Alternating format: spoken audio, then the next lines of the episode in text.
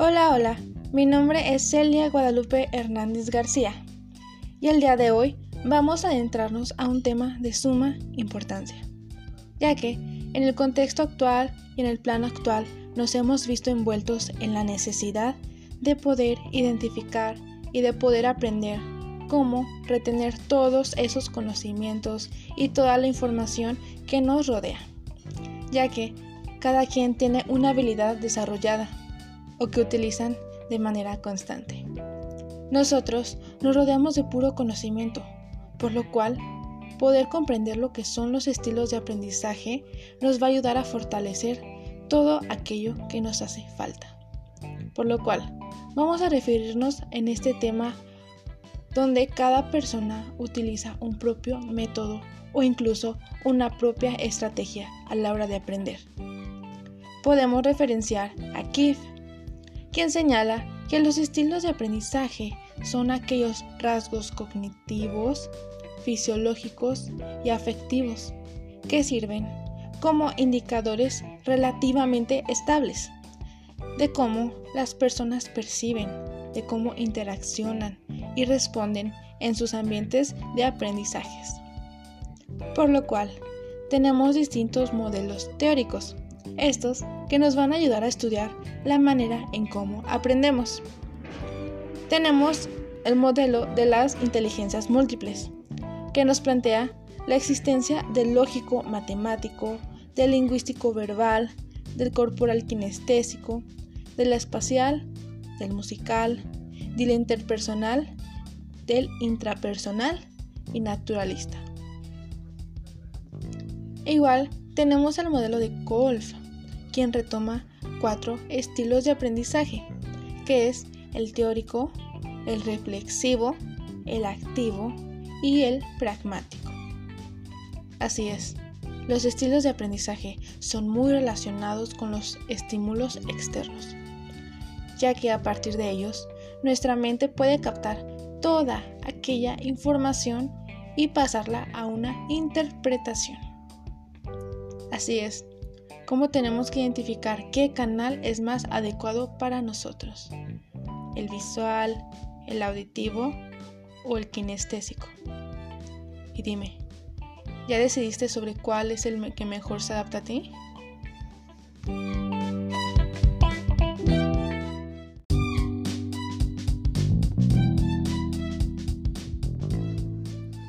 Hola, hola, mi nombre es Celia Guadalupe Hernández García y el día de hoy vamos a adentrarnos a un tema de suma importancia, ya que en el contexto actual y en el plano actual que se está viviendo, nos hemos visto envueltos en la necesidad de poder identificar y de poder aprender a cómo retener todos esos conocimientos, al igual toda esa información que nos está rodeando constantemente, ya que como sabemos, cada quien tiene una habilidad desarrollada o que utilizan de manera constante.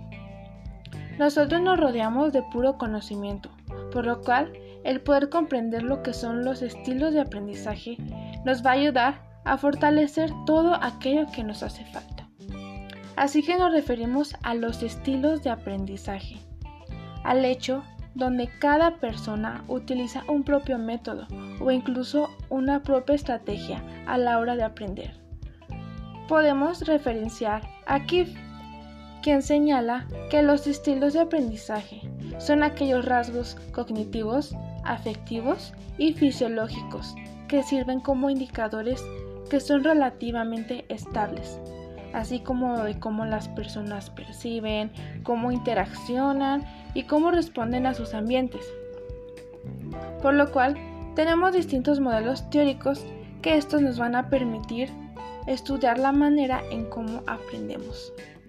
Tenemos primero al modelo de las inteligencias múltiples, ya que este nos plantea la existencia del lógico matemático, del lingüístico verbal, del corporal kinestésico, del espacial, del musical, del interpersonal y del intrapersonal, al igual del naturalista.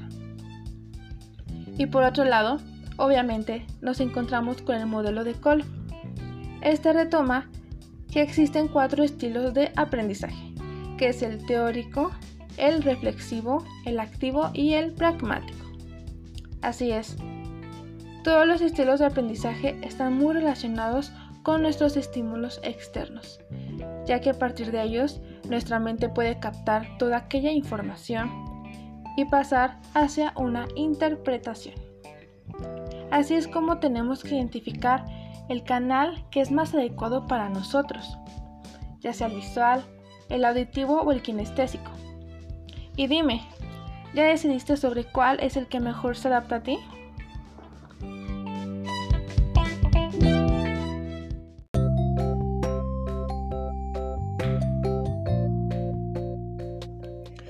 Hola, hola, aquel que nos escucha, ya que hoy vamos a abordar un tema de suma importancia, y más en el contexto que nos tocó vivir hoy en día. Y pues sí, hablaremos de lo que son los estilos de aprendizaje, ya que es muy importante tomar en cuenta el valor que tiene, incluso en nuestros días, ya que ha sido su mayor creciente la enseñanza recibida en el entorno escolar, ya que pues sí, la enseñanza implica información para que se nos instruya de una manera directa en el modo tradicional. Primeramente, ¿qué son los estilos de aprendizaje?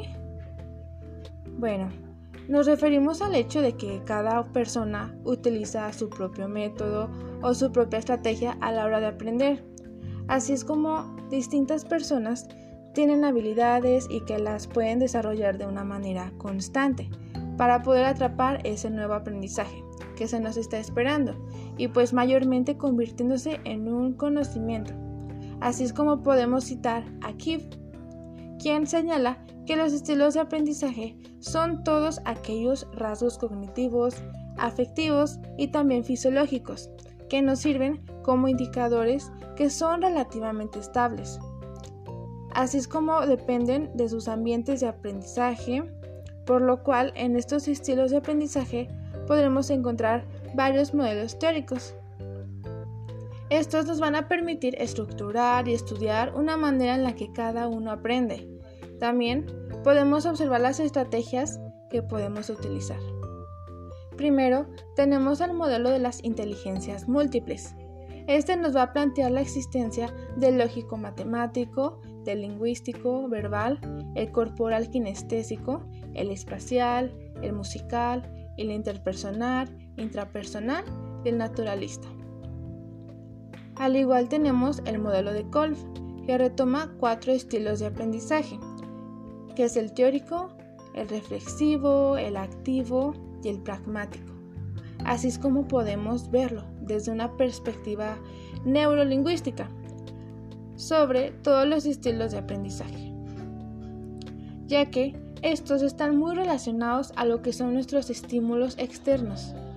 En conclusión, el ser humano puede percibir este tipo de estímulos, los lleva hacia el cerebro y ahí es donde empieza y surge nuestra propia interpretación.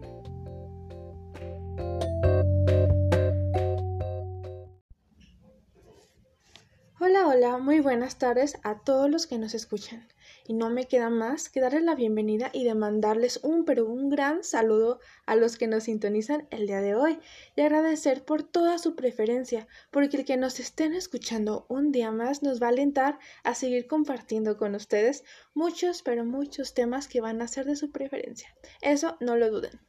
Por eso me voy a presentar. Mi nombre es Celia Guadalupe Hernández García. Para cualquier asunto, para cualquier tema que quieran abordar, ya saben que aquí vamos a estar para hablarlo y para conectarnos juntos. Es así que para adentrarnos el día de hoy vamos a hablar de un tema sumamente importante, porque vamos a hablar acerca de la voluntad y de la libertad, de cómo es que existe una relación, cómo es que las dos se conectan, para así poder llevar hacia la existencia del acto voluntario libre y para que ustedes puedan conocer y se puedan nutrir de este tema el día de hoy. Y para comenzar, vamos a hablar de lo que es la libertad. A lo mejor muchos saben lo que es, pero es de suma importancia poder abordar su definición para aquellos que no lo sepan. La libertad se define como la capacidad del ser humano para actuar según sus valores, según sus criterios, su razón y su voluntad. Y por otro lado, vamos a adentrarnos a lo que es la voluntad, ya que ésta nos va a ayudar a elegir lo que es la verdad y cuando elijamos lo que es la verdad para nosotros, vamos a dirigirnos hacia ella. Por eso es que cuando la elegimos, vamos a observarla como algún bien común. Y al haber abordado lo que nos dice cada uno, vamos a ver la relación que tienen, porque se van a preguntar, pero ¿qué tienen de relación o qué es lo que les va a unir? Pues bueno, la relación que existe es que estas dos comparten lo que son dos conceptos. Estos dos conceptos, si no existen, la libertad ni la voluntad, no pueden dar su función, ya que lo que comparten es el conocer y el querer. Cuando hablamos del conocer, nosotros nos vamos a referir a que la voluntad y la libertad la utilizan. Ellas utilizan el conocimiento, la, inteligencia y la razón para poder decidir sobre todo, pero todo aquello que nosotros queramos lograr. Es así que se informa antes de decidir. Y por otro lado, habíamos hablado del querer. Y sí, el querer, la verdad y la libertad van a partir del conocimiento, donde el hombre va a tener la capacidad de decisión para elegir lo que él quiera o lo que se dé su agrado, porque como sabemos en esta parte, en el querer, el ser humano no tiene, pero no tiene la obligación de cumplir con algo que no quiera. El ser humano no va a hacer ninguna cosa sin su propio, pero propio consentimiento. Por esto se dice que el ser humano es libre. Él va a partir de una misma responsabilidad. Y hablamos de la voluntad, donde el ser humano puede decidir por su propia cuenta para verse obligado a nada. Por eso vamos a citar esta frase que dice, la libertad va a aparecer a partir de la voluntad. Al haber abordado todo esto, esta relación que ojalá les haya sido muy claro, donde la, la libertad y la voluntad tienen una relación en el concepto del conocer y del querer. Es así que nosotros podemos entender lo que nos decía esta voluntad y esta libertad, ya que es de suma importancia el haber entendido, el haber puesto una relación entre estos dos conceptos, porque uno con el otro se va a complementar. Es así que podemos concluir que el ser humano es responsable de, todo lo de todos sus actos y además es libre de poder elegir lo que él le parezca, le plazca, según la información y el conocimiento que tenga a partir de todo esto.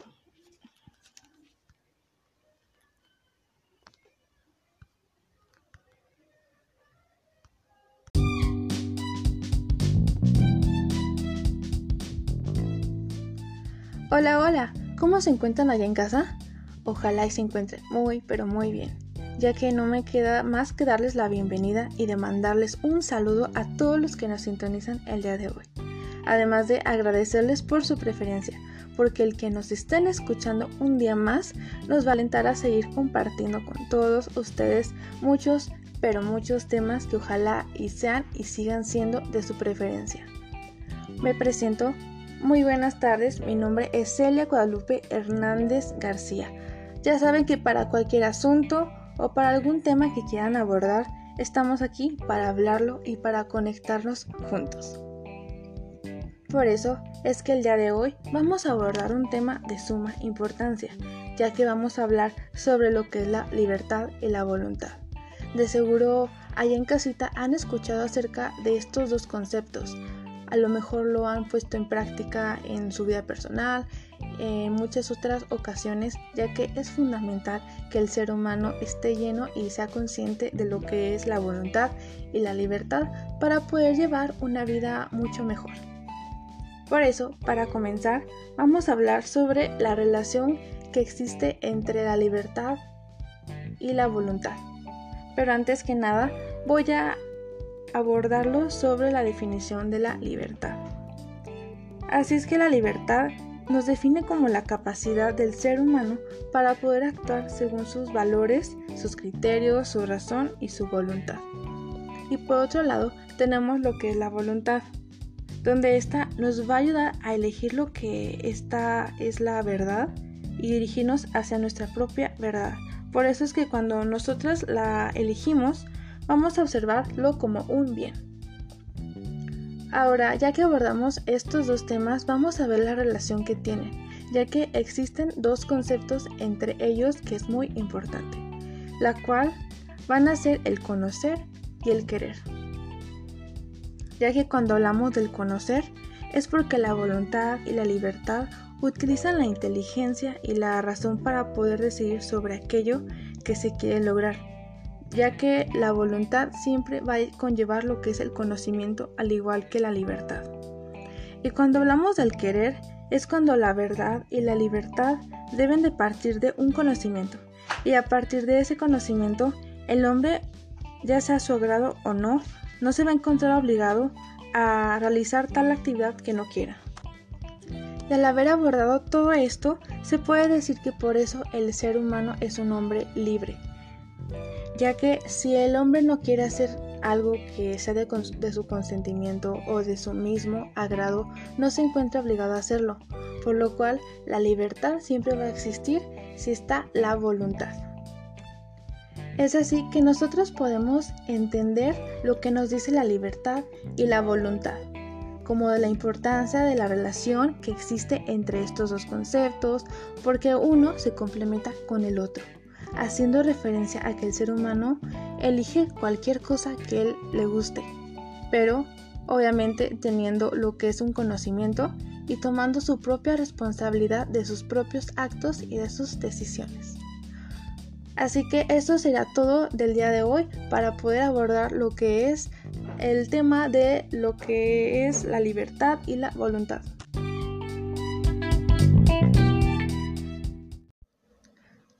Hola, hola, ¿cómo se encuentran allá en casa? Ojalá y se encuentren muy, pero muy bien. No me queda más que darles la bienvenida y mandarles un gran saludo a todos los que nos sintonizan el día de hoy, para agradecer por su preferencia, porque el que nos estén escuchando un día más nos va a alentar a seguir compartiendo con todos ustedes temas que ojalá y sean y sigan siendo de su preferencia. Por eso me presento, mucho gusto, mi nombre es Celia Guadalupe Hernández García. Para cualquier asunto, algún tema o algo que quieran abordar, ya saben que aquí estamos para hablarlo y conectarnos juntos. Por eso es que el día de hoy vamos a adentrarnos a un tema sumamente importante. Es así que vamos a hablar sobre la libertad y la voluntad, ya que es muy importante que el mismo ser humano pueda identificar estos dos conceptos y poderlos definir para ponerlos sobre nuestra vida. Por lo cual vamos a tratar de relacionarlos y de ver diferentes aspectos. Así que para comenzar, Vamos a definir lo que es la libertad. La libertad nos dice que esta es la capacidad que tiene todo ser humano para actuar según sus valores, su criterio, su razón y su voluntad. Y por otro lado, tenemos lo que es la voluntad misma, donde ésta nos va a ayudar para elegir la verdad. Y cuando el ser humano elige su propia verdad, va a considerar como que está haciendo un bien o algo bueno aunque a lo mejor sea algo malo. Por lo que al haber abordado lo que nos dice cada uno, vamos a ver qué relación tiene cada una, ya que estos dos conceptos comparten otros mismos conceptos que si estos les falta es que no podrán funcionar. Nos referimos al conocer y al querer. Cuando nos referimos al conocer es porque la voluntad y la libertad ellos utilizan lo que es la inteligencia y la razón, más que nada el conocimiento, para poder decidir sobre aquello que quiere lograr el ser humano. Pero obviamente antes nos informamos antes de decidir. Y cuando hablamos del querer, es cuando la verdad y la libertad ellos parten del conocimiento. Y al haber partido de este, el hombre va a tener la capacidad de decisión para así poder, poder elegir lo que sea de su agrado ya que él no se encuentra obligado, si no es por su consentimiento, a realizar tal acción. Por eso es que podemos hablar de que el ser humano es un hombre libre y que la libertad parte junto con la voluntad, ya que el ser humano no puede realizar ninguna actividad, ninguna cosa que él no quiera porque no se encuentra obligado. Así podemos concluir que al entender lo que es la libertad, la voluntad, hay una importancia en esa relación, ya que entre esos conceptos uno con el otro se complementa, haciendo así referencia a que el ser humano es muy libre y puede elegir cualquier cosa partiendo de su mismo conocimiento, pero sobre todo, él debe de tomar una responsabilidad y tener conciencia de sus actos y de todo lo que vaya a hacer en un futuro.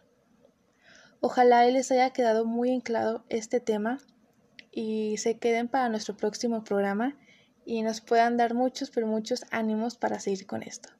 Nos despedimos, esto es todo. Hola, hola, ¿cómo se encuentran allá en casa? Ojalá se encuentren muy, pero muy bien.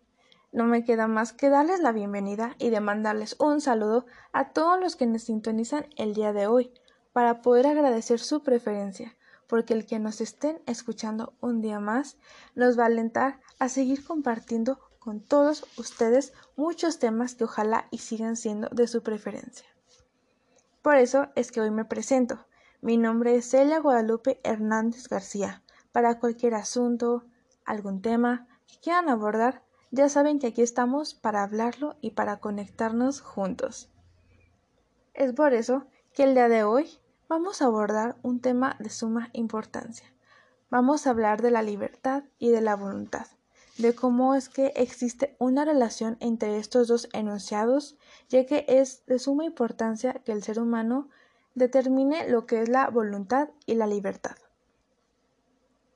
Para comenzar, vamos a hablar de lo que es la libertad. Y bueno, ¿qué es? Esta es la capacidad del ser humano para poder actuar según sus valores, sus criterios, su razón y su voluntad. Y por otro lado, tendremos lo que es la voluntad, que ésta nos va a ayudar a elegir la verdad y hacia dirigirnos hasta ella. Es por eso que cuando el ser humano elige su verdad, la puede observar como un bien. Ahora al haber abordado lo que es cada una, vamos a ver lo que comparten en común. Estas tienen dos conceptos que están muy enlazadas. Primero es el conocer y el querer. Cuando nosotros nos referimos al conocer es porque la voluntad y la libertad utilizan de suma importancia la inteligencia y la razón, esto para poder decidir sobre aquello que quiere lograr. Obviamente, cada ser humano se informa antes de decidir. Y por otro lado, tenemos lo que es el querer. El querer enlaza lo que es la verdad y la libertad para que puedan partir mediante el conocimiento, donde el hombre va a tener la capacidad de decidir para elegir lo que es de su agrado, ya que él no se encuentra obligado hacer alguna cosa si no es porque él quiere. Por eso se dice que el ser humano es un hombre libre, es una persona en una total libertad. Pero obviamente debe de partir con una responsabilidad. Así es como la libertad parte donde se encuentra la voluntad. Es así que podemos concluir que es de gran pero gran importancia poder conocer la relación que existe entre la libertad y la voluntad ya que estos conceptos se complementan el uno con el otro, y así podemos referenciar al ser humano para que pueda elegir de cualquier cosa que él quiera y que él reconozca que pueda hacer, pero obviamente partiendo de un conocimiento propio y de una responsabilidad y conciencia de sus actos. Es así que llegamos al final de este programa. Ojalá ya haya sido de su gran agrado y que nos permitan transmitirles mucho más conocimiento y mucho más, pero muchas más felicidad y risa que ojalá y nos dejen entrar en su casa. Hola, ¿qué tal? Ojalá te encuentres muy bien. Me presento, mi nombre es L. Guadalupe Hernández García. El día de hoy vamos a abordar un tema muy interesante, ya que vamos a hablar de los factores intrapersonales e interpersonales que están asociados al proceso de la comunicación.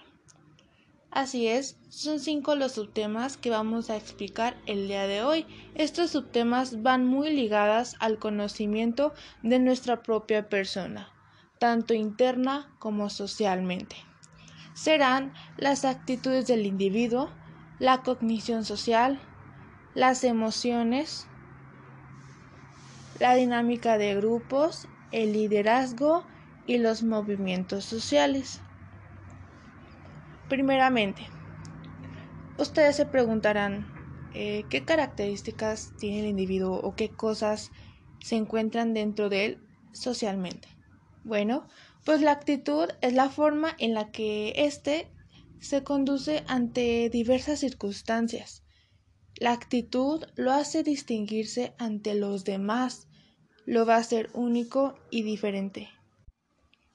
Jeffries nos dice que la actitud es nuestra respuesta emocional y mental a las circunstancias de la vida. La actitud se va a conformar dentro de tres grupos. Primero, la conductual.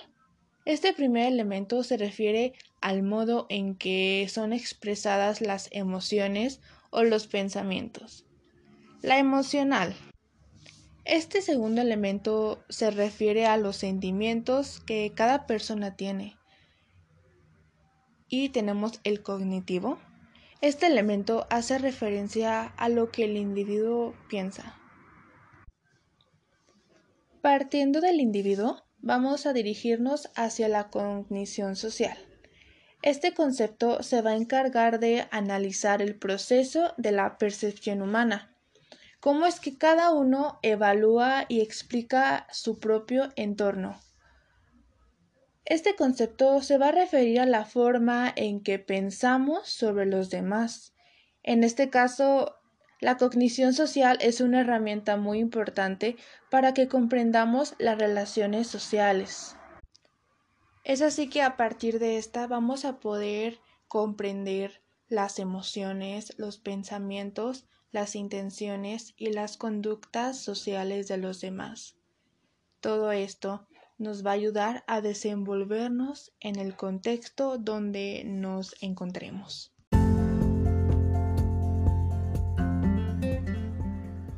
Hola, ¿qué tal? Ojalá se encuentren muy bien. Me presento, mi nombre es Celia Guadalupe Hernández García y el día de hoy vamos a abordar un tema muy interesante, ya que hablaremos de los factores intrapersonales e interpersonales que están asociados al proceso de la comunicación. Son cinco los subtemas que vamos a abordar el día de hoy. Estos están muy ligados al conocimiento de nuestra persona, tanto interna como socialmente. Primero, serán las actitudes del individuo, la cognición social, las emociones, la dinámica de grupos y el liderazgo y movimientos sociales. La actitud es la forma en que el individuo se conduce ante diversas circunstancias, que lo hace distinguirse de los demás, haciéndolo único y diferente. Otro de nuestros autores define la actitud como una respuesta emocional y mental a las circunstancias de la vida. Esto no lo dice Jeffries. La actitud se conforma en tres tipos. En conductual, este primer elemento se refiere al modo en que son expresadas las emociones o pensamientos. La emocional. Este segundo elemento se va a referir a los sentimientos que cada persona tiene. Y el cognitivo. Este elemento hace referencia a lo que el individuo piensa. La cognición social va a formar parte de nuestro tema, porque este concepto se va a encargar de analizar el proceso de percepción humana, cómo es que evaluamos y explicamos el entorno. Se refiere a la forma en que pensamos sobre los demás. En este caso es una herramienta para comprender las relaciones sociales. Mediante la cognición social entendemos las emociones, los pensamientos, las intenciones y claro, las conductas sociales de los demás. Todo esto nos va a ayudar a desenvolvernos en el contexto donde nos encontremos. Hay algo que es muy importante de mencionar, y es que los pensamientos influyen en las emociones, pero las emociones influyen en los pensamientos. Damasio, 1994. Las emociones son más influyentes en la percepción del exterior. Por eso es importante conocer las emociones que se encuentran en nuestra mente, como el miedo, que es aquella alteración de un peligro que provoca ansiedad o inseguridad. La sorpresa, que es la alteración, desconcierto, es pasajero, provoca una aproximación cognitiva para identificar qué sucede en su exterior. La aversión es el desagrado, la ansia que provoca alejamiento sobre los que no todo lo que nos incomoda en general. La ira es el enojo, la irritabilidad. Y por último, la alegría, que se caracteriza por la euforia, la vivacidad y el entusiasmo. La dinámica de grupos se une a nuestra lista, debido a que gracias a ella permiten que se puedan establecer relaciones y crear una posición de liderazgo en las tareas que son repartidas con importancia igualitaria. Así es que las actividades de esta índole logran la participación equitativa se logra que todos puedan entender la importancia de todas las partes del trabajo. Se encuentra una fuerza interna a la unión de las personas en el grupo que se realiza la dinámica. Es así que se adquieren las competencias competitivas para experimentar la motivación para mejorar cada vez más entre ellos y con el trabajo en equipo. El liderazgo y los movimientos sociales son muy importantes porque una persona parte para poder crecer. Como ya se mencionó anteriormente, en cada grupo o movimiento social es movida por una influencia de un líder, aquella persona que se convierte en el modelo o referente de valores, actitudes, que se identifica la masa el liderazgo va a dar una congruencia y la dirección a nuestros actos. Este introduce cambios y va a persuadir sobre la necesidad de estos. Pero todo líder debe de tener en cuenta los actos. Deben de ser más positivos que negativos. Un líder positivo es aquel que piensa en positivo. Cultiva un clivo positivo y establece una comunicación, sus relaciones son con un gran significado de crecimiento. En cambio, el líder negativo es aquel que desmotiva, aísla, desintegra y va produciendo sentimientos que van a afectar la estabilidad emocional, por lo que va a evitar y lo hará con mayor razón sacar a quienes tengan las capacidades reales no los va a dejar crecer, ni siquiera en conocimiento. Es así que llegamos al final de este podcast. Vaya que no nos podemos ir sin concluir en que el individuo es un ser social que se encuentra consigo mismo para aprender a desenvolverse en un determinado contexto pues que fue muy importante conocer las fases que caracterizan a las relaciones intrapersonales e interpersonales. ya que la manera en la que surge la comunicación y la formación de grupos se basa en la actitud, en el control de las emociones y en el pensamiento, porque las emociones influyen en las acciones del individuo. thank you